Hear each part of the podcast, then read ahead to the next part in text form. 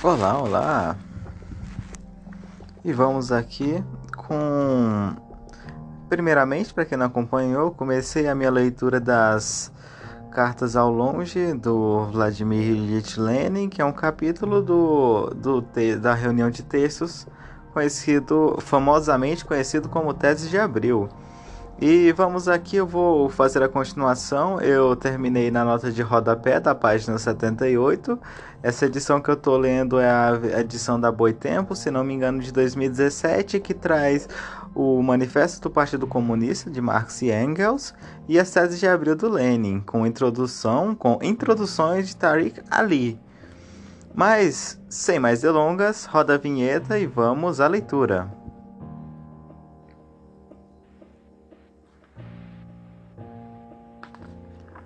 Esses três campos políticos 1. Um, a monarquia czarista, cabeça dos latifundiários feudais, cabeça da velha burocracia e do generalato.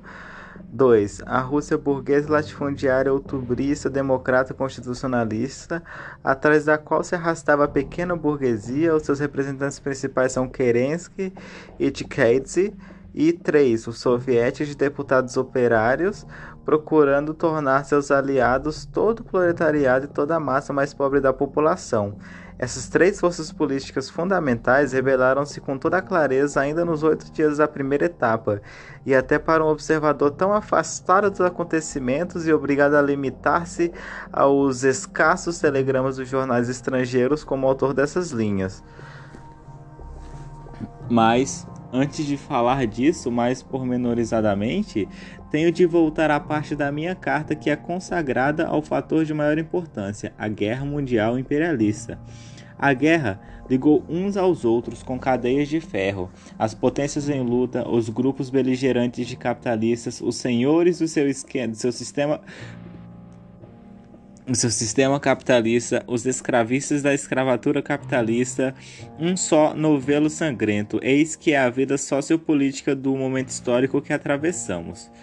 Os socialistas que os socialistas que passaram para o lado da burguesia no início da guerra, todos esses David e Scheidemann na Alemanha, Plekhanov e companhia na Rússia, na Rússia gritam muito e a plenos pulmões contra as ilusões dos revolucionários, contra as ilusões do Manifesto de Basileia, contra o ridículo sonho da transformação da guerra imperialista numa guerra civil. Eles cantaram em todos os tons a força, a vitalidade e a adaptabilidade que o capitalismo teria revelado. Eles que ajudaram os capitalistas a adaptar, domar, bolar e dividir as classes operárias dos diferentes países. Mas quem ri por último, ri melhor. A burguesia não foi capaz de adiar por muito tempo a crise revolucionária gerada pela guerra. A crise cresce com força irresistível em todos os países, começando pela Alemanha, a qual, na expressão de um observador que a visitou há pouco, atravessa uma fome genialmente organizada e terminando pela Inglaterra e pela França, onde a fome se avizinha também e onde a organização é muito menos, entre aspas, genial. Era natural que na Rússia czarista, onde a desorganização era mais monstruosa e onde o proletariado é o mais revolucionário, não por causa das qualidades particulares, mas em virtude das tradições vivas do ano 5. A crise revolucionária eclodisse mais cedo que em qualquer outro país. Essa crise foi acelerada por uma série de derrotas gravíssimas infligidas à Rússia e aos seus aliados. As derrotas desorganizaram o antigo mecanismo governamental e o antigo regime, provocaram o ódio de todas as classes da população contra eles, exasperaram o exército e destruíram em grande medida o seu velho corpo de comando, composto de aristocratas fossilizados e burocratas excepcionalmente corruptos, substituindo-os por um pessoal jovem, novo, predominantemente burguês e pequeno burguês. Aqueles que abertamente rastejam perante a burguesia ou que simplesmente são desprovidos de caráter, os que gritavam e vociferavam contra o derrotismo, agora estão ag colocados estão agora colocados perante o fato da ligação histórica existente entre a derrota da monarquia czarista e a mais atrasada e a mais bárbara e o começo do incêndio revolucionário. Mas se as derrotas no início da guerra desempenharam um papel, o papel de um fator negativo que veio apressar a explosão, a ligação do capital financeiro e do imperialismo anglo-franceses com a capital outubrista democrata constitucionalista da Rússia foi o fato que acelerou essa crise, por meio da organização direta de uma conspiração contra Nicolau Romanov. Por razões compreensíveis, esse lado extremamente importante da questão é deixado de lado pela imprensa anglo-francesa e é maliciosamente salientado pela alemã. Nós marxistas devemos serenamente encarar a verdade, sem nos deixarmos perturbar pela mentira oficial adocicada pelos diplomatas e ministros do primeiro grupo beligerante, nem pelo riso afetado de seus rivais financeiros e militares no segundo grupo. Todo o curso dos acontecimentos da Revolução de Fevereiro-Março mostra claramente que as embaixadas inglesa e francesa, com seus agentes e ligações que há muito faziam os mais desesperados esforços para impedir acordos separados e uma, e uma paz separada entre Nicolau II, entre, abre parênteses, esperamos e faremos o necessário para que seja o último, fecha parênteses, e Wilhelm II organizaram diretamente a conspiração, em conjunto com uma parte do generalato e do corpo de oficiais do exército, em especial da guarnição de Petersburgo, para depor Nicolau Romanov. Não nos iludimos, não nos iludamos. Não caiamos no erro dos que estão prontos agora a cantar. A semelhança de alguns oquistas ou mencheviques que oscilam entre o Gvordievismo e o internacionalismo, desviando-se com demasiada frequência em direção ao pacifismo pequeno-burguês, o acordo do, do Partido Operário com os democratas constitucionalistas, o apoio daqueles a esses, etc. Essas pessoas, em conformidade com sua velha e decorada doutrina, que não é de modo algum marxista, lançam um véu sobre a conspiração dos imperialistas anglo-franceses, com o Gutklov com Miliukov, que tem como fim que tem como fim depor o principal guerreiro, Nicolau Romanov, substituí-lo por guerreiros mais enérgicos, mais frescos, mais capazes.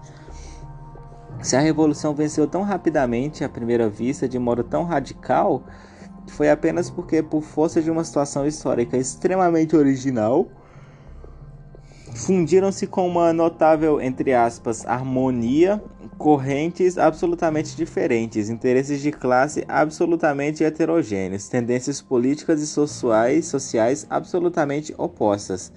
A saber, a conspiração dos imperialistas anglo-franceses que impeliram Miliukov, Gutkov e companhia a tomarem o poder para prosseguir a guerra imperialista, para sua condução com ainda maior obstinação e violência para o extermínio de milhões de operários e camponeses da Rússia, para a obtenção de Constantinopla pelos Gutkov da Síria, pelos capitalistas franceses da Mesopotâmia, pelos capitalistas ingleses, isso por um lado.